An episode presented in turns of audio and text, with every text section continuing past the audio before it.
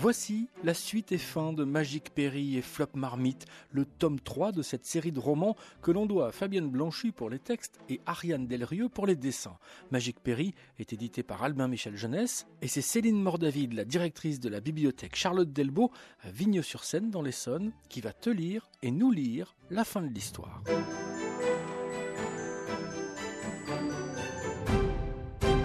Sans trop de difficultés, Perry est parvenue à convaincre les participants qu'elle avait envisagé. Bandelette et sa mère, pour l'équipe Momie, Tulkas et sa mère, pour les invisibles, et enfin son père et elle.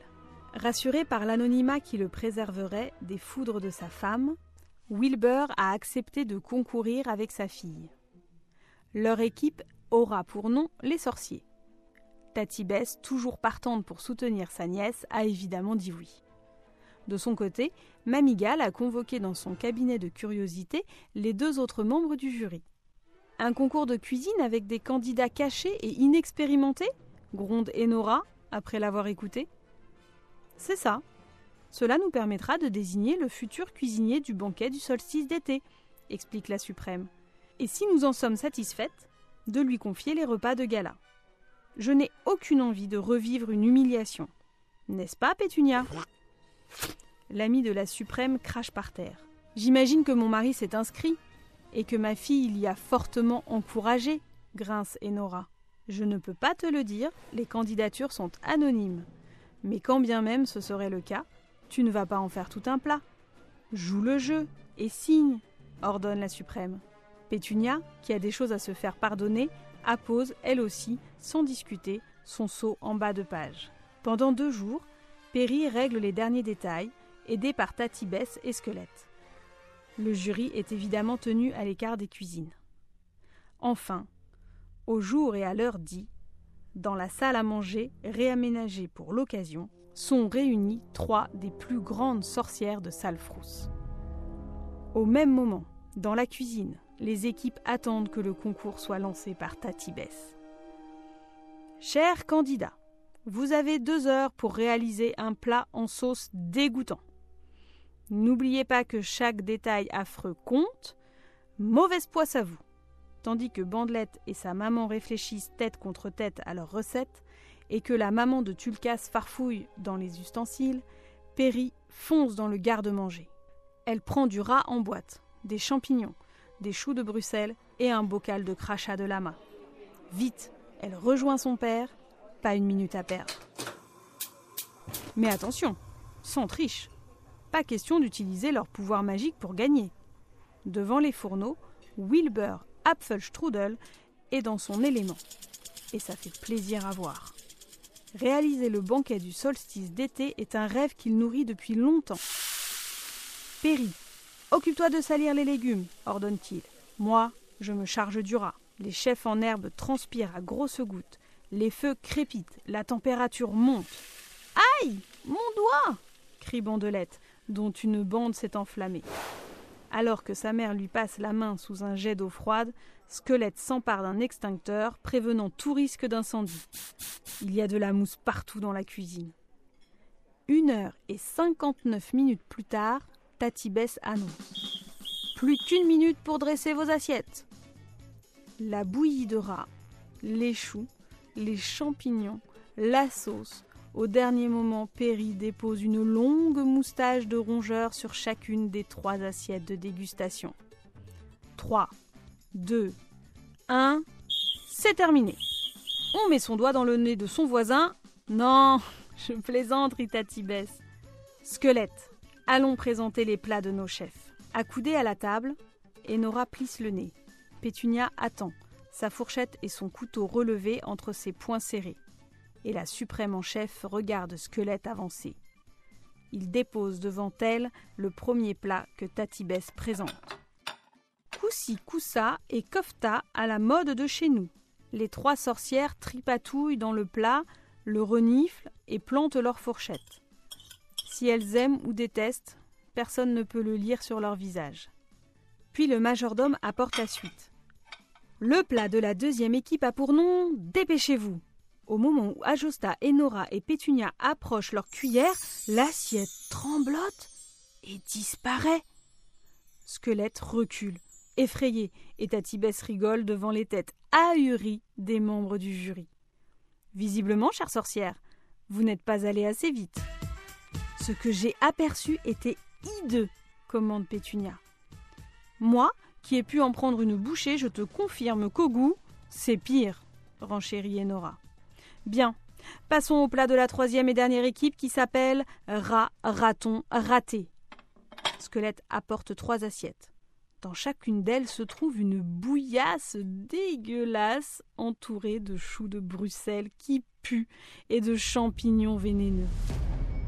Un jus marronasse béjasse baigne le tout. Et Nora examine son assiette sous tous les angles. Je vous invite à déguster, les encourage Tati Bess. Et Nora a un haut le cœur exquis qui la ravit. Pétunia devient verdâtre rien qu'en respirant le fumet. Son estomac, devenu délicat après son séjour dans l'autre monde, ne s'en remet pas. Vous avez vu qu'il y a une moustache de rat? Demande la suprême à ses collègues. Une idée de ce à quoi elle sert? Je pense que c'est une sorte de cure-dent, dit Pétunia en la passant dans l'interstice de ses chicots pourris. Bien, maintenant les candidats attendent votre verdict, déclare Tatibès. Dans le garde-manger, les six apprentis Flop Marmite tendent l'oreille. Nous gardons les plats deux et trois. L'équipe momie est éliminée. Bandelette et sa maman viennent saluer le jury. Pétunia, dont le palais a vraiment été intoxiqué par son séjour prolongé chez les limités, en profite pour demander discrètement la recette. Elle a beaucoup aimé, mais elle ne doit pas trop l'ébruiter. Dans les cuisines, Tati Bess félicite les deux équipes restantes. Elle explique que le jury a détesté, pour différentes raisons et à l'unanimité, le rat raton raté, et qu'il a souhaité poursuivre le concours avec l'équipe qui a réalisé Dépêchez-vous. Perry sourit à Tulkas qui, pour le moment, projette assez nettement son hologramme. Tati Bess poursuit. L'épreuve suivante, qui permettra de désigner les vainqueurs, est une variation autour d'un légume que les sorciers vénèrent, la citrouille. Elle est déjà devant vous. Vous avez une heure. Soyez audacieux. L'émotion fait trembler Tulkas. Au moment d'évider la citrouille, elle lui échappe des mains et explose sur le sol de la cuisine. C'est la catastrophe. De l'audace On en reparlera. Je crois que le concours s'arrête pour nous, soupire la maman de Tulkas en détachant son tablier, tandis que son fils ramasse la chair à la petite cuillère. Tatibès s'apprête à arrêter le concours. Mais Perry, qui souhaite pourtant de tout son cœur que son papa gagne, ne peut accepter une victoire sans bataille. Elle lève la main. Est-ce qu'on peut donner la moitié de notre citrouille à nos adversaires? demande-t-elle. Tatibès consulte vite le règlement. Rien ne l'interdit si tous les candidats sont d'accord. C'est le cas.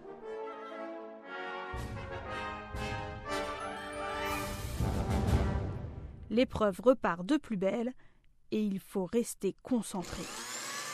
Wilbur concasse des carcasses de scarabées qu'il mélange à un peu de chair de citrouille. Perry fait revenir à la poêle des ailes de mouche dans des herbes aromatiques. De l'audace, rappelle Tatibès. On veut de l'audace.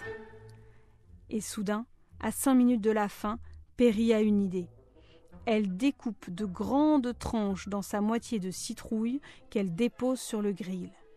Papa, surveille-les pendant que je fais une maillot. Vite, un œuf de serpent, de l'huile de vidange et de la moutarde qui montonnait. Au tout dernier moment, pour le craquant, Perry incorpore une pincée de rognures d'ongles. 3, 2, 1, c'est terminé. Décompte Tatibès, le nez sur son chrono-bracelet. Perry relève la tête. Les invisibles ont l'air satisfaits. La compétition est vraiment serrée. Tatibès entre dans la salle à manger.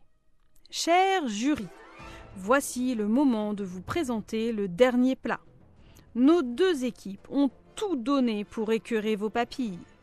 Vous allez maintenant choisir lequel des plats remporte le concours de flop marmite. Je rappelle que l'équipe gagnante aura en charge la réalisation du banquet du solstice d'été. Squelette glisse deux mots dans l'oreille d'Elsbieth, la tante de Perry. Et on vient tout juste de me prévenir que le jury a ajouté une autre récompense. Ajosta prend la parole. Le plat gagnant fera son entrée dans le grimoire de recettes du manoir. En coulisses, les quatre cuisiniers encore en lice se regardent. C'est une sacrée récompense de voir son plat inscrit aux côtés des recettes de gala élaborées depuis les premiers sabbats. Squelette, peux-tu apporter le premier plat? Le majordome du manoir le dépose délicatement devant le jury. Ce plat se mange avec les doigts. Vous prenez la préparation dans une main et croquez dedans à pleines dents, explique Tatibès en lisant sa fiche. Comme ça? demande Pétunia. L'animatrice du concours hoche la tête. La suprême et Enora imitent leurs collègues. Bientôt, il n'en reste plus une miette. Perry se ronge les ongles, inquiète, mais déjà Squelette apporte le deuxième plat. Cette soupière est très laide et ébréchée à souhait, commentait Nora. On aura du rab? Demande Pétunia. Non, répond Atibès, mais j'ai une consigne de dégustation. Plantez une paille au centre de la préparation, prenez votre élan et aspirez en une seule fois. Les sorcières s'exécutent et bientôt la soupière est vide. Elle vote rapidement et Tatibès invite les candidats à les rejoindre. Tulkas et sa maman, suivis de Perry et de son papa, entrent dans la salle à manger. Enora fronce le nez d'énervement. Hum, je savais qu'il serait là. Je. Ajosta pose la main sur le bras de sa fille aînée pour la calmer. Avant de lire le résultat du vote qui se trouve dans cette boule de cristal, je vais demander à Madame Invisible et à Perry de nous donner le nom de leur préparation. Explosion de potiron, dit la maman de Tulkas en serrant son fils contre elle. Sandwich, tout simplement, déclare Perry. Tatibès s'approche maintenant de la table sur laquelle trône la boule de cristal. Elle déclare Par les pouvoirs qui me sont conférés, fais apparaître, s'il te plaît, le nom de l'équipe qui remporte Flop Marmite. C'est le mot sorcier qui s'affiche en lettres pailletées. Perry saute dans les bras de son père. Wilbur regarde tour à tour Pétunia, sa moche mère, et sa femme. Comment Enora va-t-elle réagir Elle a toujours dit et redit qu'elle ne voulait pas d'un mari qui cuisine. Lentement, sans lâcher son mari et sa fille des yeux, Enora fait le tour de la table et s'approche d'eux. Tu n'es pas fâchée, ma laideur? lui demande Wilbur. Elle secoue la tête. Je dois confesser que la mayonnaise a pris avec vos préparations. Et ce sandwich, quelle trouvaille ce que j'ai oublié de dire, ajoute Perry, c'est que les garnitures peuvent être variées et avariées selon les goûts. Comme promis, je vais le faire inscrire dès ce soir dans le grimoire de recettes, assure Mamigale. Perry tire alors sur la manche de sa grand-mère, qui se penche sur elle et l'écoute attentivement. Puis la suprême en chef se tourne vers Tulkas et lui demande Est-ce vrai, Tulkas, que tu as aimé cuisiner? Le garçon invisible rougit en rentrant les pieds en dedans. Je suppose que ça veut dire oui. Alors voilà.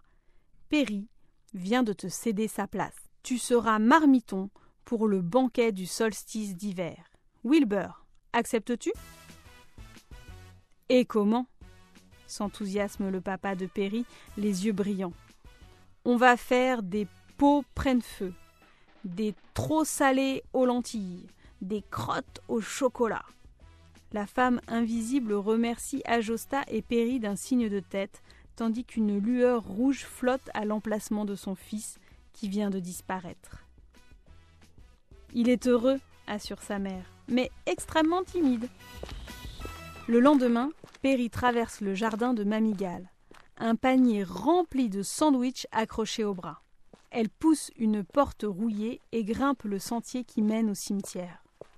Faro, son corbeau, sautille aux côtés de sa jeune maîtresse. Oui, il y en a pour toi, le rassure Perry. Au pain rassis et aux asticots. Une fois la couverture du pique-nique étendue sur les marches de son mausolée, Perry tire le blabla de sa poche. Perry pour Bandelette, tu es où? Je meurs de faim, moi. Me voilà, fait Bandelette, en surgissant de derrière une tombe. Hum, ça sent rudement bon. Papa fait toutes sortes de sandwichs depuis Potron Minet. Et maman, qui les adore, l'aide. Elle l'appelle mon chef détesté. Mamie Gale, Squelette et moi, on n'en revient pas. Elle a même dit que pour les occasions spéciales, elle était d'accord pour qu'il porte un tablier et une toque. Tes parents cuisinent? Tous les deux? Et depuis Potiron Minet? répète Bandelette. Mais plutôt que de corriger son erreur, Perry, affamé, croque dans son premier sandwich. Du fromage qui pue entre deux tranches de patates germées lui dégouline sur les doigts. Une tuerie, comme ils disent dans l'autre monde.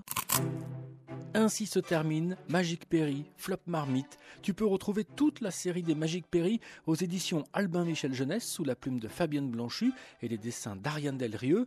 Et puis tu peux retrouver ce podcast avec plein d'autres histoires dans l'application RTL et sur tes plateformes favorites.